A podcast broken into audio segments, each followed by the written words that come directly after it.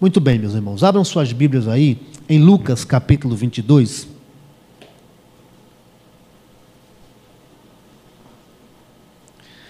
Lucas capítulo de número 22. O médico Lucas, né? De vez em quando a gente encontra aí pessoas dizendo que quem procura médico é falta de fé, e está na Bíblia aqui um médico que escreveu um evangelho e um livro histórico. O que prova que Deus ama os médicos e usa a medicina. Lucas capítulo 22, nós vamos ler, meus irmãos queridos, do, dos versículos, alguns versículos somente. Lucas 22, ah, o versículo 32, diz assim: Eu, porém, roguei por ti, para que a tua fé não desfaleça. Tu, pois, quando te converteres, fortalece os teus irmãos. Amém. Louvado seja o nome do Senhor pela Sua palavra. Meus irmãos, com esta leitura, e eu inicio esta reflexão fazendo minhas palavras do puritano Joseph Aline. Ele diz: Amados, Reconheço alegremente que sou um devedor com vocês, para com vocês. E como devo ser considerado um bom despenseiro da casa de Deus, estou preocupado em dar a cada um a sua porção. Portanto, meus irmãos, assim como um médico prescreve o remédio correto, com o fim de combater a enfermidade, devem aqueles que ministram a palavra de Cristo, a exemplo do que disse Paulo, não deixar de anunciar todo o conselho de Deus, conforme as recomendações paulinas em Atos 20, versículo de número 27. Atos 20, 27 nos diz o seguinte: Porque jamais deixei de vos anunciar todo o desígnio de Deus. E aqui, meus irmãos, é, faço referência a, a, um livro de Juan Carlos Ortiz, que considerado um dos maiores teólogos argentinos, e em, no livro O Discípulo, ele, ele fala que foi criado o quinto evangelho. Porque, na verdade, nós sabemos que só existe um evangelho, segundo Mateus, segundo Marcos, segundo Lucas e de João. Não é os sinóticos, mas o evangelho é um só. É o evangelho de Cristo numa visão é, diferente, mas não contraditória. Porque vocês podem olhar para mim, ver essa minha camisa africana, tá certo? E aí vocês não vão perceber alguns detalhes que outros virão, mas é a mesma visão. E Juan Carlos Ortiz, ele disse que muitos cristãos estão criando o quinto evangelho. Qual é o quinto evangelho? É o evangelho que você só quer grifar aquilo que é do seu interesse. Quer as bênçãos, quer as promessas, mas foge da cruz, das responsabilidades, dos compromissos cristãos e tudo mais. E hoje o que nós estamos aqui a compartilhar, meus irmãos, é acerca de um assunto que muitas vezes pode causar um incômodo, mas necessário é que reflitamos sobre ele, que é conversão. A Bíblia, ela nos espelha quais são os sinais verdadeiros da conversão. De ser convertido verdadeiramente. E vamos entender que conversão traz a ideia de, um, de uma virada, não é? Você vai numa direção e você converte e volta, não é? É um comeback, não é? Você volta para, para trás, você muda de direção. Você estava indo numa direção e quando você se converte, você muda de direção. Você ia na direção da idolatria e você volta em direção ao Deus verdadeiro e já não mais é um idólatra. Então, converter-se é dar um giro de 180, dar uma volta de 180 é, graus. Sem dúvidas, um conselho muito repetido, este é um conselho muito repetido em ambos os testamentos. A conversão dos pecadores. Na consagração do templo lá de Salomão, nos apelos dos profetas, encontramos estas palavras, esta palavra. Por exemplo, o que é que Salomão é, nos fala, né? Muitas coisas ele falou, mas lá no finalzinho ele disse: se o meu povo, que se chama pelo meu nome, se humilhar, orar e me buscar e se converter do seu mau caminho, então eu ouvirei do céu, perdoarei os seus pecados e sararei a sua terra. Então a conversão é algo que está dentro do plano de Deus, a conversão dos pecadores, e muito repetido no Antigo Testamento também. Quantas vezes os profetas conclamavam, apelavam ao povo que se, se convertessem, se voltassem para o Senhor nosso Deus. Povo rebelde que se voltasse ao Senhor. De forma que este assunto é de fundamental importância para a igreja de Deus. Pois não há outra forma, irmãos, guardem isso. Não há outra forma de entrar no céu sem conversão. Não há. Sem o caminho da conversão, não há meio de salvação, pois trata de uma marca da regeneração, de nascer de novo. É a existência de uma nova vida para a glória de Deus. Afinal, como afirma o apóstolo de Cristo, nascido extra-tempo, fora de época, aquele que está em Cristo, nova criatura é. As coisas antigas já passaram e eis que tudo se fez novo. Passaram. Mas antes, ouçamos ainda mais em alguns momentos o Aline, aquele puritano que foi que é contemporâneo ali de John Bunyan, certo?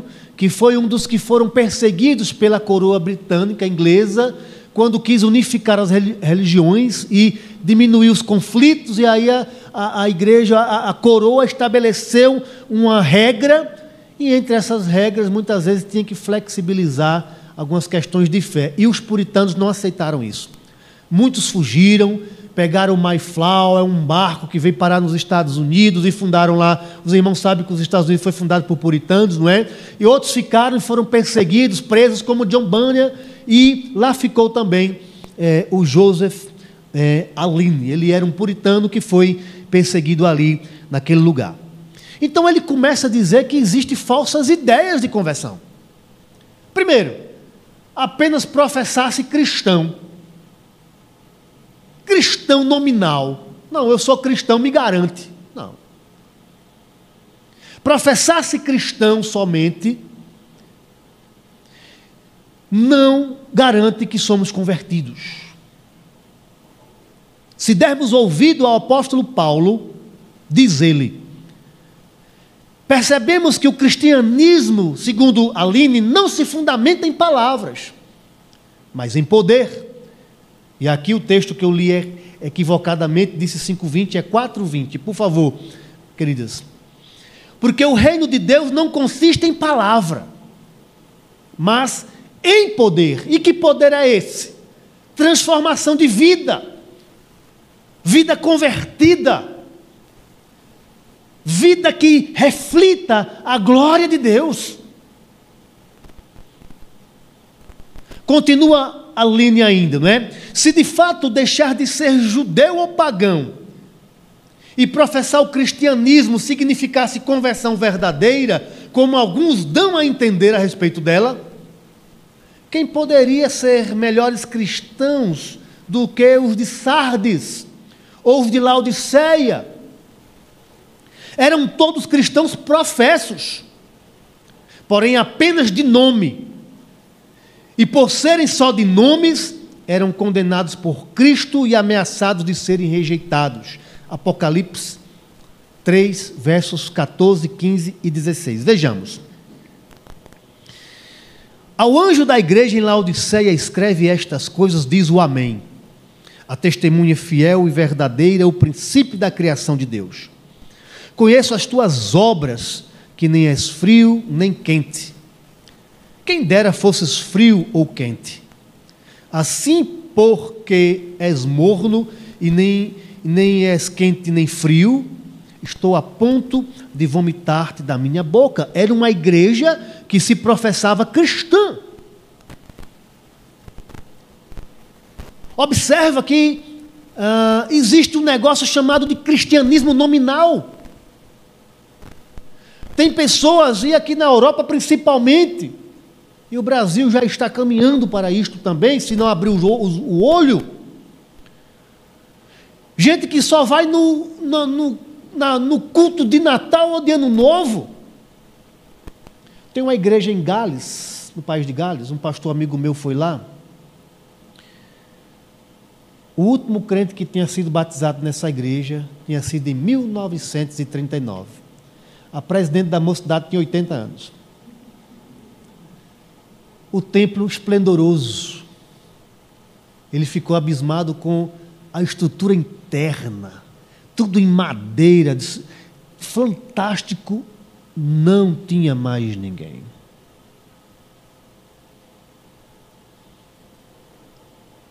Cristianismo nominal. E nós, meus irmãos, nós precisamos acordar para o que está ocorrendo. Tudo isso que está acontecendo. Quantos há que invocam o nome do Senhor Jesus, mas não se afastam da iniquidade? Porém, o espelho da palavra reflete-nos que os que invocam o nome do Senhor, afaste-se da iniquidade. 2 Timóteo 2,19. Olha o que o apóstolo Paulo nos, nos diz. Entretanto, o firme fundamento de Deus permanece, tendo este selo: o Senhor conhece os que lhe pertencem e mais. Aparte-se da injustiça todo aquele que professa o nome do Senhor. Muitos professam-no, mas negam-lhe o poder com suas obras. Diz Tito, Tito 1, versículo 16, olha o que Tito nos diz. Melhor, que Paulo nos diz. No tocante a Deus, professam conhecê-lo, entretanto negam por suas obras. É por isso que são abomináveis, desobedientes e reprovados para toda a boa, a boa obra.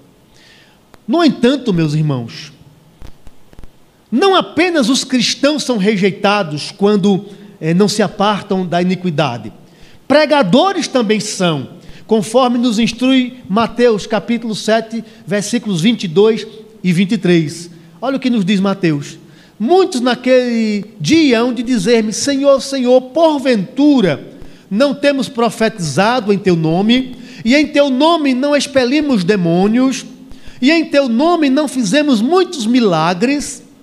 Então lhes direi explicitamente: nunca vos conheci. Apartai-vos de mim, os que praticais iniquidade. É? Observe, meus irmãos. É preciso muito mais do que professar-se cristão. É preciso viver como cristão, como Cristo viveu. E a palavra é isso, pequenos Cristo. Cristiano, não é? Quem quiser botar o nome de um filho cristiano, não é? Pequeno Cristo, ou, é? ou seja, tem um sentido aí do nome com a pessoa ao qual nós estamos pensando. Tem uma história muito interessante. Em uma das empreitadas de Alexandre da Macedônia, ou Alexandre III, ou Alexandre o Grande, que havia um soldado covarde no meio da, do exército grego. E ele ficou sabendo disso.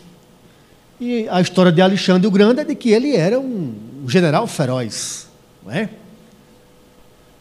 Então ele foi em busca e descobriu o nome, procurou quem era, saber quem era o soldado e, e descobriu o soldado. Soldado, qual é o seu nome? Ele disse: Meu nome é Alexandre. Soldado covarde. Aí ele disse: Então você mude de vida ou mude de nome. A vida de um cristão é relacionada desta forma. A nossa vida ela é um reflexo do Cristo, precisa ser. Quem olha para o crente, isso, é isso que o inimigo, irmãos, é tão sagaz, ele deixa de perseguir para se infiltrar e mudar e tirar a identidade do cristão. Nós somos o instrumento de Deus na terra. Não basta, porém, dizer-se cristão, diz Alene. Outra coisa que Aline fala, ele escreve é que não basta receber as insígnias. E aqui não estou desestimulando a, a, ao batismo ou aos sacramentos da igreja, não.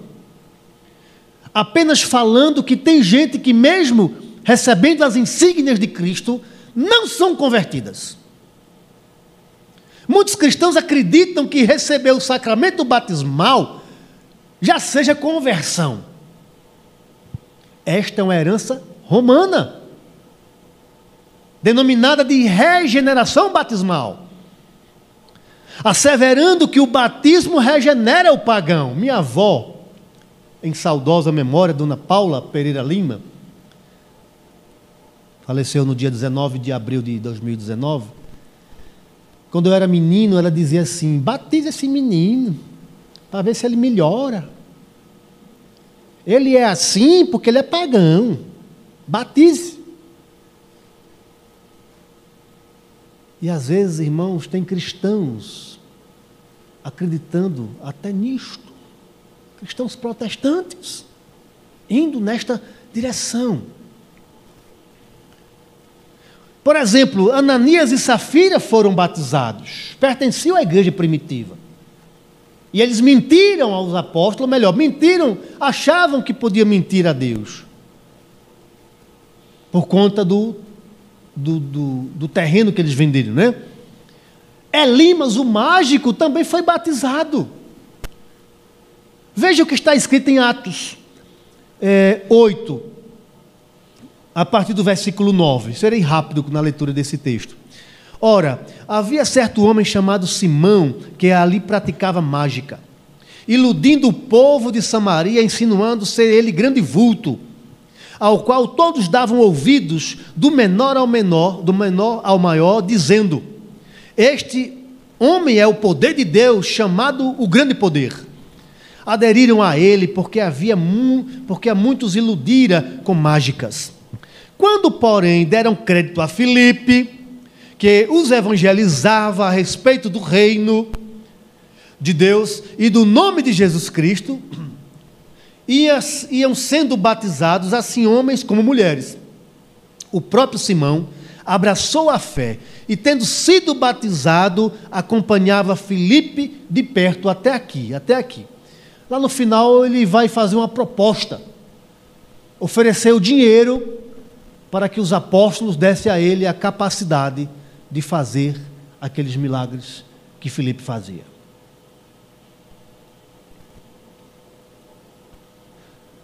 Foram batizados Ananias, Safira, Simão. Foram batizados como as demais pessoas. Se assim fosse, meus irmãos, se isso fosse certo, quando o pecador morresse, bastava que ele mandasse botar no caixão o certificado de batismo. E quando ele chegasse diante lá, ele dizia: Está aqui, estou batizado. Não! Você tem que se batizar sim, convertidamente. Voltado-se para Deus. Mas não é assim. Conforme a palavra de Pedro, logo após ter curado o coxo na porta do templo lá de Salomão, Pedro diz para o povo, né, um segundo grande discurso de Pedro. O primeiro foi de Atos 2. Esse foi ali, quando curou um, um coxo, lá na porta do templo, ele disse: Arrependei-vos e convertei-vos, para que sejam cancelados os vossos pecados. Isso está em Atos capítulo 3. Então, receber as insígnias de Cristo não significa que você já é convertido. Outra coisa que a Aline diz assim: a, a, a conversão não se, faz, não se fundamenta em justiça moral. Tal justiça não ultrapassa a dos escribas e dos fariseus, portanto, não podem conduzir-nos ao reino. Antes da conversão, Paulo era irrepreensível. segundo a justiça da lei. Olha o que diz Filipenses 3, versículo 6. Paulo, o apóstolo. Quanto ao zelo, perseguidor da igreja, quanto à justiça que há na lei, irrepreensível. Esse era Paulo, o apóstolo Paulo. Mas em comparação com a santidade de Deus, as nossas maiores justiças não passam de trapos de imundícia, conforme o profeta Isaías. Aline também diz outra falsa ideia de conversão: ter aparência de piedade. Paulo nos diz que é certo que os homens podem ter aparência de piedade, mas sem eficácia. Olha o que ele nos escreve em 2 Timóteo 3,5. Tendo forma de piedade, negando-lhe, entretanto, o poder, foge também destes. Podem fazer longas orações, como os fariseus, não é? Mateus 23, 14. Olha o que nos diz a palavra. Mateus 23, 14. Ai de vós, escribas e fariseus, hipócritas, porque devorais as casas más obras, ou más obras, devorais as casas das viúvas e, para o justificar, fazeis longas orações por isso sofrereis juízo muito mais severos. Ou outros podem jejuar frequentemente, ou alguns ouvir de bom grado a palavra de Deus e serem muito zelosos no serviço de Deus. E ainda que isso lhes seja caro, custoso, como os sacrifícios de Isaías 1. O povo matava muitos bois e ovelhas não é uma quantidade enorme. Deus disse: Eu não quero esse sacrifício. Eu quero um coração convertido. Veja como são as coisas. Deus quer que nós cheguemos a Ele da maneira como Ele quer que nós cheguemos. Deve haver algo mais a perguntar que garanta ao pecador a certeza de sua conversão que vá além de ir à igreja. Talvez alguém diga, dar esmolas. Eu dou esmolas, né? Alguém diga assim, mas eu dou esmolas. E Paulo vai dizer: isso põe por terra toda a nossa jactância. Ainda, ainda que eu dê todos os meus bens para os pobres, ou mesmo ofereça o meu corpo para ser queimado, se não tiver amor, de nada vale. E aí eu fico, meus irmãos, às vezes eu fico a meditar sobre isso, assim, pensando, então o que é amor? Se eu dar tudo que eu tenho para os pobres, não é sinal de amor? E quem não dá nada? Se eu der o meu corpo para ser queimado, não é amor? O que é amor? Só há amor se Deus estiver no negócio, meus irmãos. Só há amor se for para a glória de Deus. O que é que João vai nos dizer? Aquele que não ama não conhece a Deus, porque Deus é amor. A única maneira de algo ser de fato o amor em essência, devemos fazer para a glória de Deus. Muitas religiões fazem boas obras. De vez em quando eles andam com as sacolinhas e acho muito nobre aquilo, eu contribuo porque a comida vai chegar à boca de alguém que precisa. Mas muitos fazem aquilo com o intuito de angariar créditos diante do Altíssimo. Eu fiz as minhas boas obras. Então tem aparência de piedade, não é sinal de genuína conversão.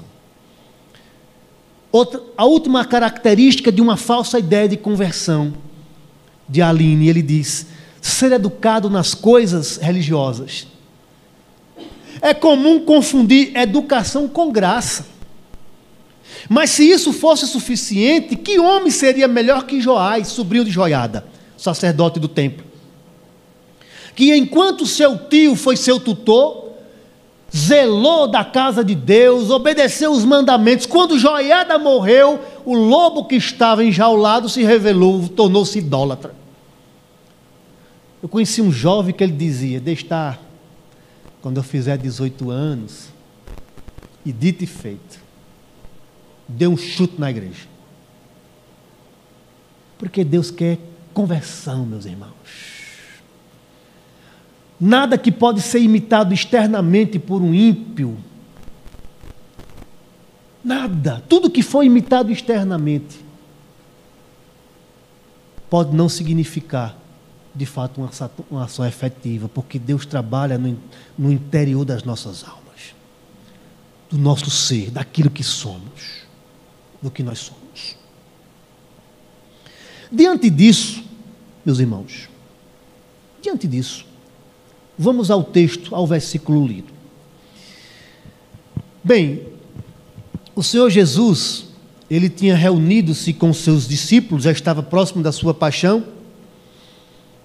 E Pedro sempre foi visto como um líder dos discípulos, antes ou depois da conversão. O momento da crucificação se aproximava, mas antes no momento de profunda comunhão, o Senhor reúne seus discípulos no cenáculo para comerem e receberem suas últimas orientações. Ou melhor, eh, receberem suas últimas orientações antes da sua paixão. Pois em alguns momentos, romanos e judeus se uniram para prenderem Jesus no Getsemane.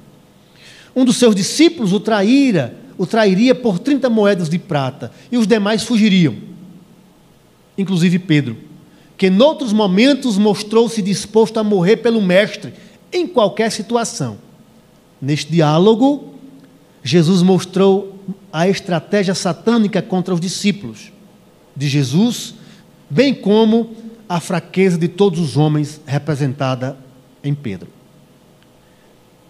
Primeira coisa ali no contexto é que o Senhor Jesus disse a Pedro que Satanás quis peneirar passar a peneira. E Satanás, ele pode se utilizar tanto da aflição como da sedução para peneirar. Com, com Adão e Eva, ele usou da sedução, ofereceu divindade, ofereceu a capacidade, a possibilidade de ser como Deus, conhecedor do bem e do mal. Já para Jó, ele ofereceu perdas materiais a morte dos filhos, o desprezo da sociedade, a condenação dos amigos e a loucura da esposa. Amaldiçoa este teu Deus e morre. Satanás quis peneirar. E a Jesus ele ofereceu sedução. Tudo isto te darei, se prostrados me adorares. A estratégia dele para que não haja conversão, ou ele oferece sedução, ou ele oferece aflição para que blasfemem contra Deus, oferece sedução para que desprezem a Deus, e os cristãos precisam ficar atentos. Ainda no texto aqui também diz que Jesus intercedeu, Jesus falou, mas eu intercedi por vós. Intercedeu para que a fé de Pedro não desfalecesse. Sim, meus irmãos. Jesus não apenas salvou-nos, como vive a interceder, conforme nos informa o escritor aos Hebreus, referindo-se ao sacerdócio perfeito de Jesus. Por isso, também pode salvar totalmente os que por ele chegam a Deus, vivendo sempre a interceder por eles. Olhe, meus irmãos. Talvez você não tenha parado para pensar sobre a dimensão do amor de Deus por nós. Olhe, Ele nos deu a palavra, as Escrituras, para a gente conhecer a Sua vontade. Ele derramou em nós o seu Espírito para nos convencer do pecado, da justiça, do juízo, para nos, nos ensinar tudo aquilo que Cristo já havia ensinado para nos dar, nos consolar. E tanto a palavra é pouco lida muitas vezes, como o Espírito é, vai apagando dentro de nós, porque não alimentamos o Espírito Santo na nossa vida muitas vezes. Ele nos deu a igreja para a gente congregar, nos edificarmos, compartilhar os dons uns com os outros, para que haja edificação do corpo. Ele nos deu seu filho para nos remir, porque não foi achado nenhum homem capaz de, de substituir os pecados dos homens. O próprio Filho de Deus veio em nosso favor. E mesmo assim, nós pecamos e vacilamos contra Deus. Me lembra um dos cantos do servo sofredor de Isaías. Deus disse: Eu sachei a terra, arei, tirei o mato, botei cerca, coloquei sementes selecionadas e nasceu uva azeda, amarga, que trava. E Deus nunca desistiu do seu povo, Deus nunca desistiu de mim, Deus nunca desistiu de você. Deus nos ama incondicionalmente porque o seu amor é eterno por nós, mas às vezes nós não sabemos isto. Ou então está fugindo da nossa mente isto.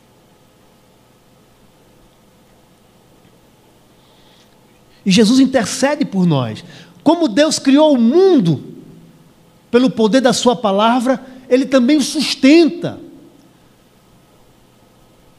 E como se não bastasse tudo que isso que eu já relatei, a Bíblia, a palavra, a igreja, o Filho que expiou os nossos pecados, o Espírito que mora em nós, o Filho continua a interceder por nós. Olha o que diz é, Hebreus 7, 25.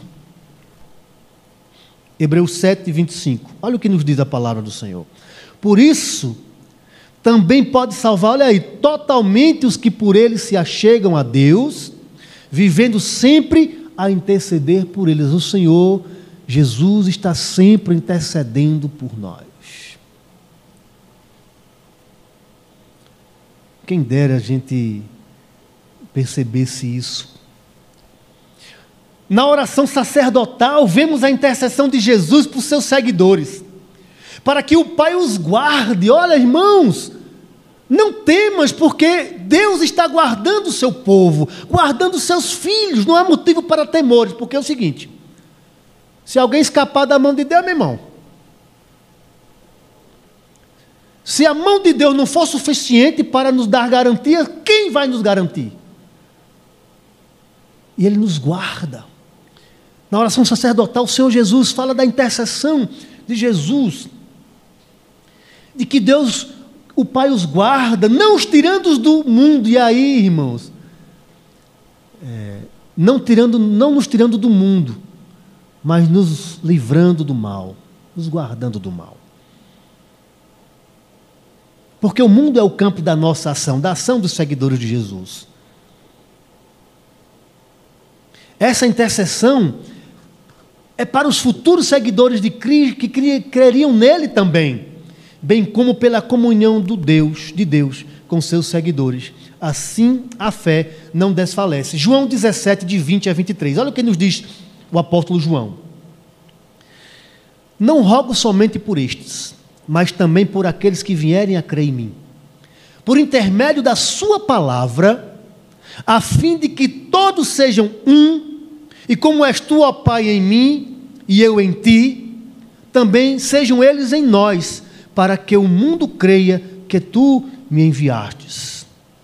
E eu lhes tenho transmitido a glória que me tens dado, para que sejam um como nós o somos, eu neles e tu em mim, a fim de que sejam aperfeiçoados na unidade, para que o mundo conheça que tu me enviaste e os amaste, como também amaste a mim. Então, esta é, interação do, do Deus triuno com o seu povo, com a sua igreja, a comunhão de Deus com o seu povo é que vai nos fazer não desfalecer na fé.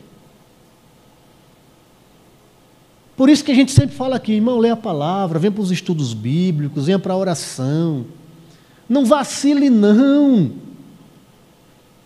Porque a única forma de se manter firme na fé é em comunhão com a Trindade Santa, com o Deus triuno, com o Filho, com o Pai, com o Espírito.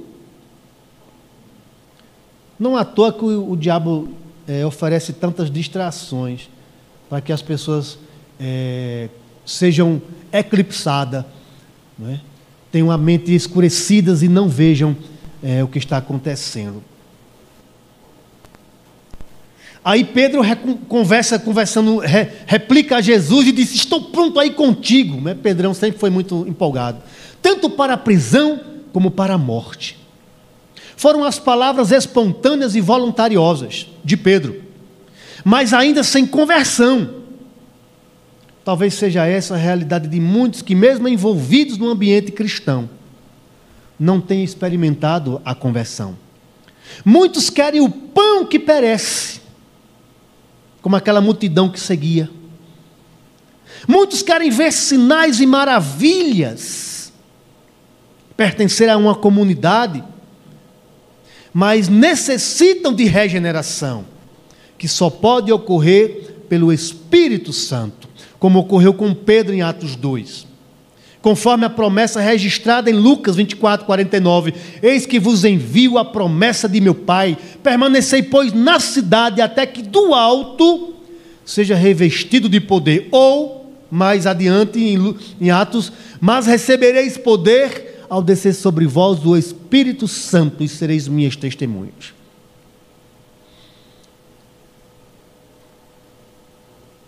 Aí Jesus chega para Pedro e no desfecho do versículo que nós lemos como base, quando te converteres, confirma a teus irmãos. Que lição eu encontro nesse versículo, meus irmãos?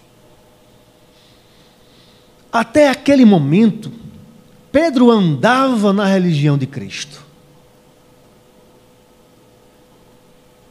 Mas era preciso que a terceira pessoa da Trindade operasse em seu coração. Percebemos aqui que o cristianismo pode ocorrer sem conversão, as coisas podem funcionar sem conversão. Havia emoção, ó oh, Senhor, vou para a prisão contigo, até morrer eu vou.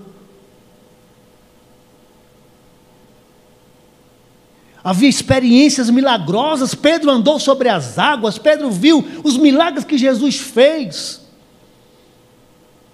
Grandes momentos de aprendizado do mestre, como o sermão da montanha, ele ouvindo ali os ensinos de Jesus. Mas o que deve nos alarmar é que sem a regeneração não há como entrar no reino. Não há salvação sem conversão. Não há salvação sem regeneração. Não há salvação sem arrependimento, sem fé, sem voltar-se para Deus. Também leva e outra coisa aqui, quando ele diz: confirma teus irmãos, e aqui minha cantiga de grilo. A igreja do Senhor precisa resgatar o discipulado. Discipulado é mais do que classe. O discipulado é todos cuidando dos novos. Acompanhando, orando, ensinando a palavra, buscando em oração. Hoje terceirizou-se tudo. Por isso que muitos de nós estamos aí desanimados, porque não temos, temos projeto de vida para tudo, mas não temos um projeto ministerial dentro da nossa igreja. Ficamos aí, ó. O projeto é discipular, meus irmãos. Seu vizinho, seu parente, seu amigo, seu colega, seu irmão, sua irmã, sem Cristo vão para o inferno. Pronto. Curto e grosso. Não há. Todos os caminhos não levam para o céu. Só Cristo leva para o céu. Estamos numa sociedade tão é, então não me toque, inclusive nas igrejas, que a gente não consegue nem confrontar mais com a palavra, porque é um conflito absurdo. Na minha primeira assembleia de membros que eu participei, o, pastor da minha igreja, Domingos Gonçalves de Souza, chegou no meu ouvido, eu fui com a camisa de manga curtinha, manga aqui, né? Querendo mostrar o meu muque, muque de osso. Eu era meio magro, pesava 60 quilos, imagine aí, só tinha nariz e orelha. Aí cheguei lá na igreja, porque você vem do mundo e vem com comportamentos que às vezes vai aprendendo dentro da igreja, para corrigir. Me lembro que eu, eu tinha uma bermuda da, da, cor de um. Meu amigo brilhava de noite. E eu ia para o coral jovem com aquela bermuda, achava todo meu, cheio de carrapicho, vindo do mundo cheio de carrapicho. Meu pastor chegou assim para mim: Você teve coragem de vir com essa camisa? Se eu disser hoje aqui alguém, no outro dia ele não vem para a igreja. Sabe o que eu fiz? Ali, ali foi a maior lição que eu tive na minha vida. Eu fiquei com uma ira tão grande dentro de mim. Meu irmão, ferveu. Ferveu, ferveu. Digo, rapaz, ninguém nunca falou assim comigo. Esse pastor vem, vem falar desse jeito para mim. Aí, parecia um desenho da Disney. Eu tinha 18, 19 anos ali. Aí ficava o diabinho aqui. É, rapaz. é verdade, isso é a obra da carne, né? Verdade, ninguém nunca falou assim com você. Aí o anjinho, o pato dono do anjinho, você está sendo treinado, você está sendo trabalhado. Graças a Deus eu dei ouvido ao, ao anjinho da Disney do bem. Fui em casa, pedi uma bicicleta cor-de-rosa, cessizinha, de uma irmã lá. Troquei por uma camisa com manga, vim assistir a assembleia. Não é nada demais. Não vi anjo, não andei sobre as águas, mas quebrou a minha alma de um jeito que até hoje eu me lembro dessa experiência. Deus trabalhando na nossa vida. Conferência, por exemplo, foi quando comprou esse livro aqui, 1993. O pregador chegou e disse: Nunca me esqueço. Andar com Jesus é fácil. Porque quando a gente se converte, a gente quer comprar bandana de Jesus, 100% de Jesus, I love Jesus, camisa, tudo souvenir, né? Achando que ser evangélico é comprar camisa com dizeres evangélicos. Aí você chega aí, primeiro noite de conferência, ele disse: tem muito. É, é, andar com Jesus. É, como é? é andar com Jesus no peito com 100% Jesus, ele citou minha camisa, misericórdia. Aí eu fui com essa camisa no dia. Né? Andar com a camisa no peito 100% Jesus é fácil. Difícil é ter peito para seguir Jesus. Aí eu.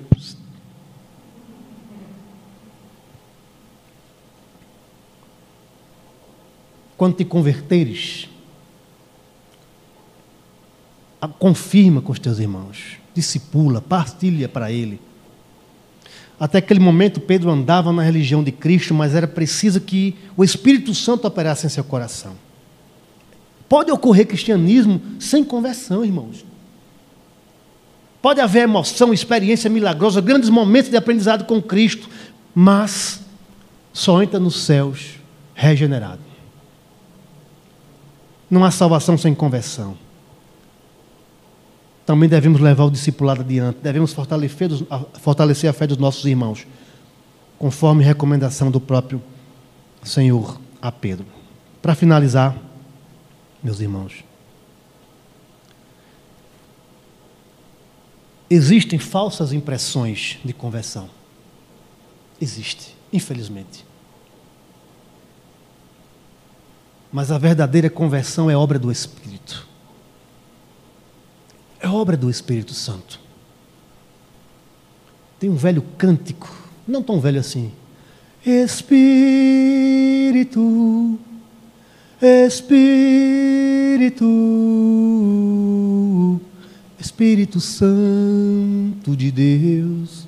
Aí ele diz: Vem controlar todo o meu ser, vem dirigir o meu viver o meu pensar, o meu falar, o meu sentir e o meu agir.